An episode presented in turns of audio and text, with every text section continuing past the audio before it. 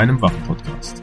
Mit der Claudia. Hallo. Und, und mir, dem Florian. Und wir hatten Kritik zu unserer Soundqualität, weswegen wir heute mal was Neues ausprobieren und hoffen, dass es sich besser anhört als vorher. Mm, tut's, auf jeden Fall. Wenn nicht, äh, machen wir das mit unserem alten Mikrofon wieder. Oder ihr spendet uns, dass wir uns endlich mal richtiges Equipment teilen. Wir werden es auch garantiert für Mikrofone ausgeben und nicht für Waffen. Ja. Yeah. Unser heutiges Thema ist das Abfangen. Heißt, diese Folge ist vor allem interessant für Jäger. Und da das der Waffenaspekt nicht zu kurz kommt, sind hier natürlich wieder jede Menge interessante Fakten über diverse Waffenarten und Munitionsarten. Ja, vor allen Dingen, naja, vielleicht noch für richtig abgefuckte Polizisten, aber eigentlich nur für Jäger. Also ich meine, Polizisten kommen vielleicht auch mal an einen Wildunfall, aber ich glaube, der durchschnittliche Polizist hat da nicht die Möglichkeit, sich das auszusuchen, was am zweckmäßigsten ist, sondern das, was der Dienstherr in der Größe seiner Güte ihm zur Verfügung stellt. Wir haben es aufgeteilt in Messer. Also blanke Waffen. Genau. Kurzwaffe, also Revolver und Pistole. Und dem Gewehr. Also vier Unterkategorien, weil wir Pistole und Revolver aufgeteilt haben. Einfach nur, um irgendwelche Diskussionen zu triggern. Ja. Also wir haben eine Tabelle gemacht und auf der einen Seite stehen quasi Messer, Revolver, das Gewehr und die Pistole und auf der anderen Achse Kosten, Handlichkeit, Effektivität und Aufwand. Was meinen wir damit? Also mit Kosten klar, Anschaffungskosten vor allen Dingen, weil Munitionskosten beim Fangschuss finde ich ist nicht die Kategorien, der man denken sollte. Ein erlösender Schuss sollte es einem den Preis von 30 Cent, 40 Cent mehr Aufwand wert sein. Und vor allem schießen wir, also ich hoffe mal, dass niemand in die Situation kommt, täglich 20 bis 30 Fangschüsse zu machen. Dass und, es ins Geld geht, meinst du? Genau, und ein Bolzenschussgerät zähle ich jetzt mal hier nicht dazu an die Schlachter ja. unter euch. Also die Kosten ist vor allen Dingen Anschaffungskosten von qualitativem Neugerät. Dann die Handlichkeit bedeutet, wie leicht ist es, wenn du die entsprechende Waffe, das Messer, das Gewehr, den Revolver, die, die Pistole am Mann hast, dann noch eine Sau zu bergen. Dann die Effektivität, also wie oft kommt es vor, dass Leute daran scheitern, das Tier abzufangen? Und mit scheitern meine ich länger als 15 Sekunden brauchen. Und der Aufwand, das zu beherrschen. Das entsprechende Arbeitsgerät. Genau. Kann man sich ja vorstellen, dass es da diverse Unterschiede gibt? Genau, dann fangen wir mal mit den Kosten an. Wir haben es in Schulnoten aufgeteilt und werden auch später die Schulnoten addieren, damit wir quasi eine Rangordnung haben. Das zählt natürlich nur für den absoluten Durchschnittsjäger. Wenn ihr ein Virtuose am Messer seid oder ein Virtuose an der Kurzwaffe oder an der Saufeder, dann sieht das anders aus. Aber für den absoluten Average Joe sind diese Schulnoten unserer Meinung nach die richtigen. Weil wir absolute Average Joes sind? Ja, würde ich schon sagen. Obwohl ich übe ein bisschen mehr mit Kurzwaffe als der Durchschnitt, aber ja, am Ende des Tages sind wir Average Joes. Zum Thema Kosten haben wir Messer und Gewehr eine glatte 1 gegeben, weil als Jäger habt ihr ein Gewehr. So, ansonsten. Solltet eins haben. Ja. Wenn ihr nicht nur Jagdscheininhaber seid. Ja, und selbst dann haben die meisten Leute ein Gewehr. Und Fangschuss ab 200 Joule, also ja, ob das so zweckmäßig ist, mit 200 Joule da anzugehen mit einem Kleinkalibergewehr, sei wieder dahingestellt. Aber an sich hat jeder ein Gewehr, hat jeder ein Messer. Zumindest jeder Jäger. Der Revolver, da haben wir eine 3 gegeben, weil wir gehen von den Neukosten aus, weil ein Schnäppchen machen geht überall, aber wir gehen jetzt mal vom Neupreis aus und da ist der Revolver ein qualitativer Revolver, sagen wir mal ein Smith Wesson doch ein bisschen teurer als eine Glock zum Beispiel. Deshalb haben wir die Pistole, der Pistole haben wir eine 2 gegeben, weil es neue funktionierende Pistolen ja doch ein bisschen günstiger gibt. So eine Glock Gen 3 oder Gen 4, also Generation 3 oder 4, ist nicht so teuer. Zumindest nicht so teuer wie eine Revolver. Also im Verhältnis gesehen. Ja. Und wir sprechen jetzt nicht von Revolvern wie Taurus oder Weihrauch. Klar, Taurus hat auch gute Revolver produziert, aber bei Taurus ist die Qualitätsdifferenz zwischen einem sehr guten und einem sehr schlechten halt enorm. Also ich habe Taurus-Revolver in der Hand gehabt, da konnte man die Trommel nicht öffnen, weil die es nicht geschissen haben, den, den Schieber, womit man die Trommel ausschwenkt, weit genug vom Rahmen wegzubauen. Also die hat sich quasi selbst blockiert. Das muss man sich mal überlegen. Ich weiß nicht, wer da in der Fabrik arbeitet. Und vor allem, wie kommt das dann auch noch in den Verkauf? Ja. Soll ich meinen, das muss ja durch irgendwelche Beschussämter, sollte man meinen. Ja, gut, sicher war es. Du musst es halt ultra fest nach vorne drücken. Ah, okay. Es ging dann schon irgendwann auf, aber du musst es wirklich fest nach vorne drücken. Und ich kann mir nicht vorstellen, dass das gut für das Material eines 600 Euro Revolvers ist. Denke ich. Und eine qualitative Pistole kriegst du. Ich dachte kurz an Glock und qualitativ, deswegen musste ich lachen.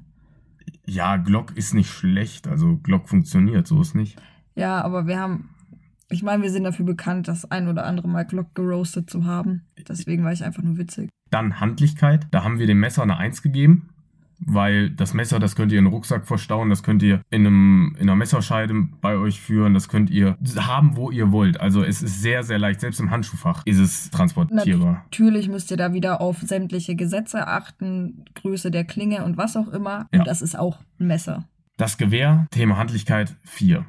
Weil es geht, man kann wild mit einem Gewehr, wenn man es über Kreuz schultert, kriegt man auch wild geborgen mit einem Messer dabei, aber es ist wirklich. Mit einem Gewehr dabei, meinst du, ne? Meine ich. Natürlich, Thema Handlichkeit und Gewehr, man kriegt, wenn man ein Gewehr über Kreuz schultert, auch ein Stück wild geborgen, aber es ist eben nicht so einfach wie mit den anderen Optionen. Deshalb haben wir gesagt, Gewehr 4, Note 4. Ich glaube, man kann diese Handlichkeit einfach mit der Größe so, ich meine, die Note steigt, je kleiner die Größe. Richtig. Also steigt in Richtung von gut, nicht in Richtung von schlecht.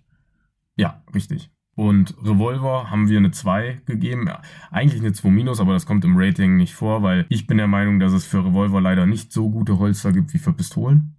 Und deshalb das Ziehen ein bisschen länger dauert. Oder es gibt einfach nicht so technikule Möglichkeiten wie bei einer Pistole. Also Thema Tiefziehholster. Es gibt sie, aber ja, es ist gerade, wenn ihr eine dicke Winterjacke anhabt über eurem Holster, naja, gut. Aber es ist, es ist gleich. Ein Revolver und eine Pistole sind gleich handlich. Deshalb kriegen beide eine 2. Dann die Effektivität. Ja, das ist eine schwierige Geschichte, weil Effektivität haben wir so definiert, dass man eben den Effekt herbeiführen kann, den man haben will. Also, dass am Ende das Tier abgefangen ist. Und da gibt es leider Leute, die fehlen darin. So. Und Für die älteren Zuhörer, die scheitern daran. Ja. Genau. Und das Messer, es ist nicht nur vom Hören sagen so, dass viele Leute Probleme haben, mit einem Messer ein Stück Wild abzufangen. Und es ist eben nicht so leicht trainierbar wie der, der Schuss mit einer Schusswaffe. Weil ihr könnt nicht einfach mal ins Schlachthaus gehen und sagen, ey, kann ich mal mich an toten Schweinen austoben. Ja. Und das ist ein bisschen schwieriger. Deshalb haben wir da eine 3 gegeben an Effektivität, weil eben doch es Leute gibt, die damit große Probleme haben, gerade wenn sie es zum ersten Mal machen. Effektivität deshalb beim Messer 3, beim Gewehr 1, weil jeder macht eine Schießprüfung beim Jagdschein und jeder kann mit einem Gewehr relativ gut schießen. Also selbst Anfänger. Beim Revolver habe ich wieder eine 3 gegeben und bei der Pistole auch, weil ich sehr oft Jäger höre, die sagen, ja, mit dem Revolver treffe ich gar nichts oder ich brauche einfach ein größeres Kaliber, weil sie nicht getroffen haben. Und deshalb habe ich da beiden an Effektivität eine 3 gegeben, obwohl man das mit Übung wettmachen kann, aber viele wollen sich nicht so viel beüben. Deshalb bei Effektivität Pistole und Revolver auch nur eine 3. Kommen wir zum Aufwand. Also Aufwand meine ich damit sowas wie körperliche Konstitution. Wie bin ich gebaut? Das ist schon schwierig, das zu beeinflussen. Klar, man kann ins Fitnessstudio gehen, aber ob es das einem wert ist, mit einem Messer eine Sau abzufangen und dafür Mixed Martial Arts zu trainieren oder 20 Zentimeter wachsen, ist auch nicht so leicht. Man braucht eine gewisse körperliche Konstitution, um mit einem Messer eine Sau abzufangen. Ob es das einem wert ist, weiß ich nicht. Und viele Leute in, ab einem gewissen Alter können es auch nicht mehr. Und ja, deshalb haben wir da eine 4 bis 5 gegeben, eher eine 5. Weil der Aufwand ist doch immens mit einem Messer gerade eine Sau abzufangen. Beim Reh ist noch leichter, aber auch da habe ich schon mitbekommen, dass Leute es nicht hinkriegen. Und natürlich diese Überwindung. Also ich höre oft, dass Leute, wenn sie Auge in Auge dann mit dem Tier sind, und wirklich ran müssen, dass das eine ganz andere emotionale Nummer ist, als aus der Ferne drauf zu schießen. Genau, mit Ferne meinen wir da schon fünf Meter. Oder auch einfach die Überwindung. Also ich würde mir unglaublich schwer tun, daran zu gehen. Aber ich glaube, das habe ich gerade gesagt und ich meinte nicht Überwindung, sondern ich meinte das Stresslevel fürs Tier. Ich meine, das Tier möchte in der Regel vor Menschen fliehen und wenn es mit vier gebrochenen Haxen im Straßengraben liegt, dann ist das für das Tier nochmal unangenehmer, wenn da jemand einer auf Kuschelkurs kommt und dann erst abfängt so. Ja, also das war jetzt ein Verkehrsunfall mit den vier gebrochenen Haxen. Ähm, so schlecht schießen wir nicht. Und Thema Aufwand. Jetzt kommen wir zu den Schusswaffen. Man merkt ja schon, wenn man einen Jagdschein, die Jagdscheinprüfung macht. In vielen Bundesländern braucht ihr gar keine Kurzwaffen-Schießprüfung. In Niedersachsen schießt du nicht einmal Kurzwaffe, wenn du Jäger wirst. Und in Mecklenburg-Vorpommern, da sind die Regelungen auch sehr liberal für, den Kurzwa für die Kurzwaffenprüfung. Ich glaube, 10 Meter, 10 Schuss und fünf, so eine, fünf aus, auf der Scheibe oder so. Also. Genau, und die Scheibe ist in etwa so groß wie eine Mannscheibe. So, jetzt kann man sich ausrechnen, 10 Meter, 5 Schuss, 3 auf der Scheibe. Pipapo. Es soll jetzt nicht auf den einzelnen Schuss ankommen, aber die Scheibe ist ein, um ein Vielfaches größer als das Hören eines Stücks Wild. Wir haben das gerade mit, mit der Schießprüfung auch nicht recherchiert. Also wenn jetzt wieder die Kritiker rauskommen und sagen, es waren vier Schuss oder acht Schuss, keine Ahnung. Aber ich denke, es wird deutlich, was wir sagen wollen. Genau, das Ende vom Lied ist, die Schießprüfung bei Kurzwaffe ist nicht an der Realität orientiert. Deshalb Gewehr, da hat man Schießprüfungen, es ist leichter, es ist ergonomischer, zu schießen. Es ist eine stabilere Plattform. Deshalb haben wir hier wieder Aufwand beim Gewehr 1, Note 1. Es ist einfach, egal ob Blatt oder Kopf, es ist nicht schwer. Also Aufwand glatter 1. Pistole, Revolver haben wir eine 2 gegeben, weil wenn man sich damit beschäftigt, dann kann jeder mit einem Revolver und einer Pistole treffen. Dann haben wir mal die Zahlen addiert. Denkt dran, weil wir es per Schulnoten gemacht haben, sind niedrigere Werte besser ihr könnt es auch immer noch durch vier teilen und habt dann wieder die Note. Also. Die Durchschnittsnote, genau. Also beim Messer haben wir einen Insgesamtwert von 10, eine Gesamtnote. Bei einem Gewehr von 7, bei einem Revolver auch wieder von 10 und die Pistole 9. Also am Ende kommen wir zu Durchschnittsnoten. Das Messer hat eine Durchschnittsnote von 2,5 das Gewehr von 1,75, der Revolver von 2,5 und die Pistole von 2,25. Wie gesagt, diese Noten, diese Schulnoten können variieren je nach Vorliebe.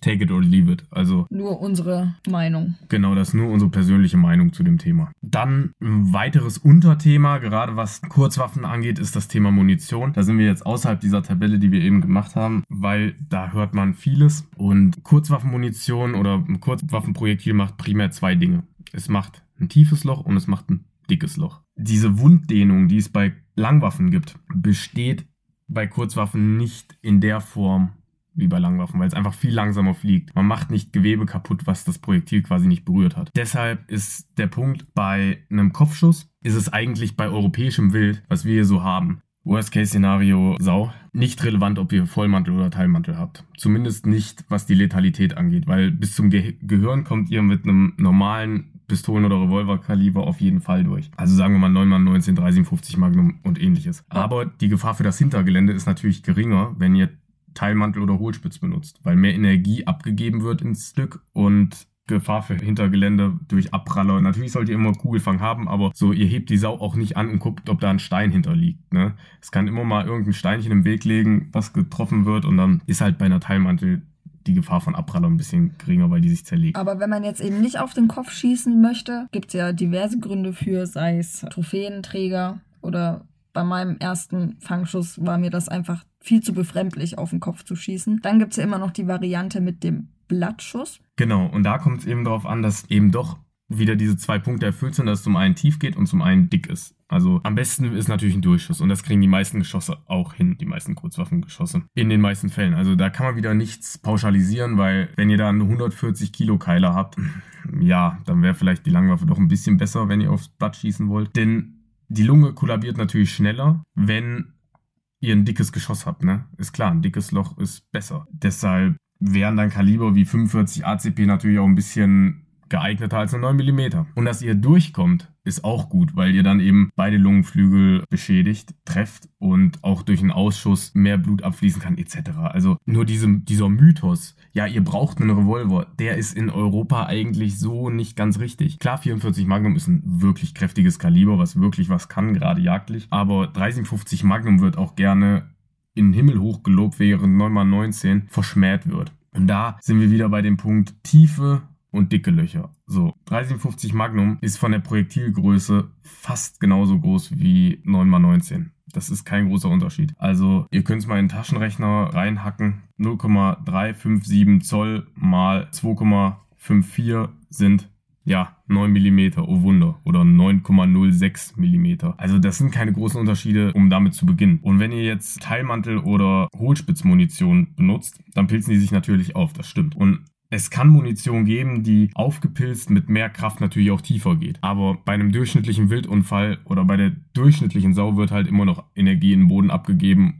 und es bleibt also noch Energie übrig. Aber TheLuckyGunner.com hat dazu mal eine schöne Statistik gemacht, leider nur bis 2015, was verschiedene Laborierungen, Expansion und an äh, Penetration hergeben. Und da haben sie 357 verwendet und 9 mm verwendet. So, jetzt kommen viele Angaben im Zoll. Wie gesagt, ihr könnt euch das alles umrechnen in indem ihr es mal 2,54 rechnet, dann habt ihr es in Zentimetern. Denn der Punkt ist, eine 357 Magnum in dem Test, die, die das dickste Loch gemacht hat, die am weitesten expandiert ist, war bei 0,75 Zoll. Die bei 9 Millimeter war 0,74 Zoll. Also ein Hundertstel Zoll Unterschied. Das ist eigentlich nichts, worüber man irgendwie herziehen kann. Das ist kein großer Unterschied. Und was die Tiefe angeht, war die 357 Magnum in dieser Laborierung, wie gesagt, das ist nicht repräsentativ, 14,2 Zoll tief und die 9 mm sogar 16,5 Zoll. Man muss natürlich dazu auch sagen, dass in die Entwicklung von 9x19 oder 9 mm Luger oder 9 mm Parabellum, wie ihr es nennen wollt, ist in den letzten Jahrzehnten sehr viel Aufwand geflossen, weil jedes Militär oder viele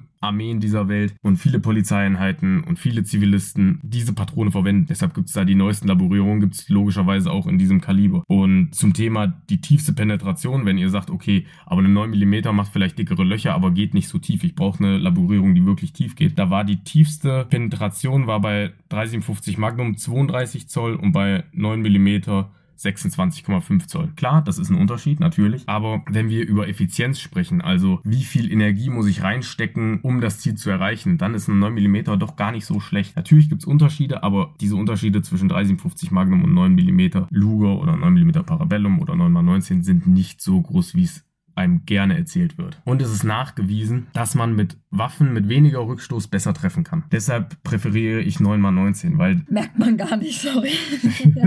Nein, das Ding ist, wir reden wieder vom Durchschnittsschützen und da hat das FBI mal rausgefunden, dass Agents, die 9x19 schießen, präziser treffen, nicht nur schneller schießen, was beim Fangschuss ja nicht so wichtig ist, aber auch präziser treffen als Schützen von 45 ACP. Klingt ja eigentlich auch logisch.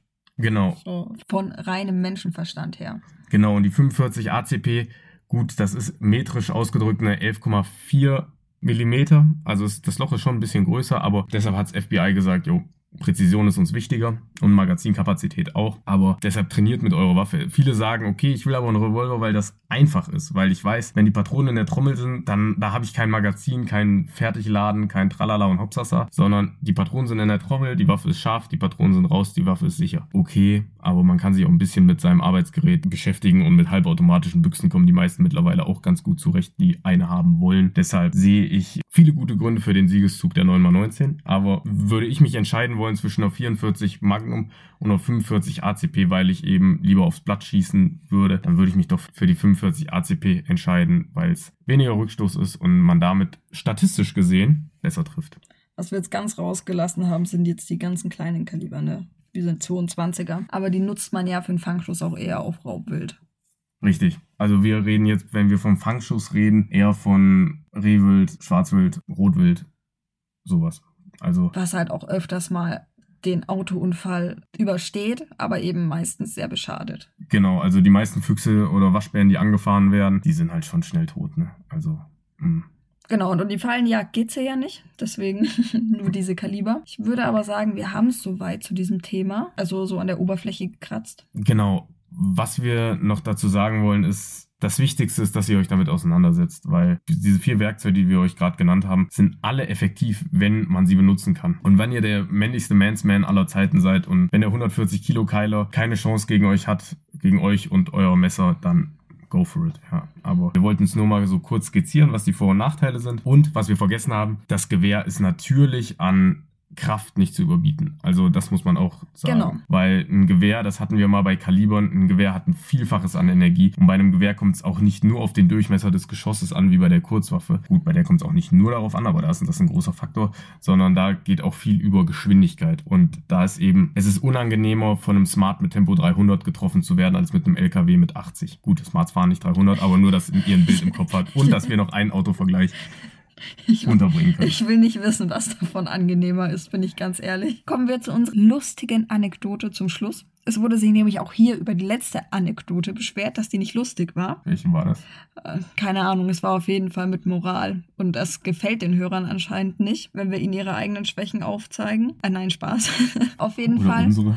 Auf jeden Fall hatten wir sogar zwei Anekdoten, die beide um die blanke Waffe gehen. Ja, ich habe einen guten guten Freund, das ist wirklich nur ein guter Freund, das war nicht ich und ich traue mich nicht, das zuzugeben. Wäre er kennt ich, da jemanden. wäre ich das gewesen, würde ich auf jeden Fall ständig damit prahlen. Der hat mit einer Blankwaffe halt einen, Überläuferkeiler. ja, so einen 50 Kilo, 60 Kilo Überläufer abgefangen. Und vor ihm stand die Bache. Und sie haben sich halt beide so zeitgleich überlegt, lohnt sich das noch? Also, Sich dabei in die Augen geblickt.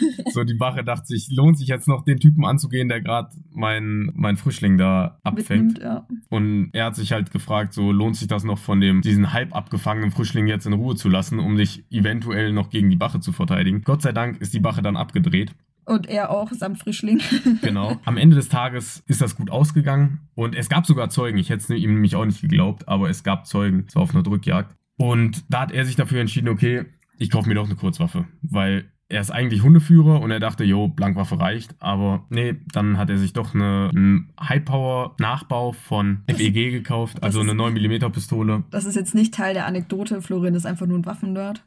Ja. Aber er kam eben ab von Blankwaffe ist das Maß aller Dinge. Ja, und die zweite Anekdote ging um einen Jäger, der cool sein wollte und auch blank abfangen wollte. Ich glaube, also ich kenne ihn nicht persönlich. Das hat mir ein, guter Freund bei der Polizei erzählt, dass sie einen Jäger gerufen haben zu einem Wildunfall. Und der Jäger kam an mit seinem kleinen Sohn und holt das Messer raus und will halt das Reh abfangen, ja. Okay, wie er meint. Und er stochert halt ewig lang auf diesem armen Reh rum und es klagt. Und es war wohl kein sehr schöner Anblick, ne? Das Ich finde es aber bedenklich, dass Florian gerade lachen muss. Entschuldigung. Das Kind war wirklich in Tränen und so, Papa, was machst du da?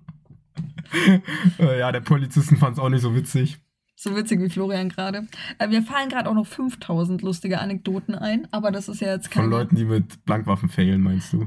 Ja, oder von dem Polizisten, der vor mir auf cool tun wollte und mir dann doch lieber den Vortritt beim Abfangen gelassen hat. Ach so, als Aber- du dann den Fangschuss angetragen hast. Ja, aber das ist eine andere Geschichte. Das ist eine andere Geschichte, die heben wir uns mal für wann später auf. aber der Polizist in Claudias Geschichte war nicht weniger hysterisch als der kleine Junge an dem Wildunfall. Ja. des Papas. Dann äh, macht's gut. Und bis zum nächsten Mal. Tschüss.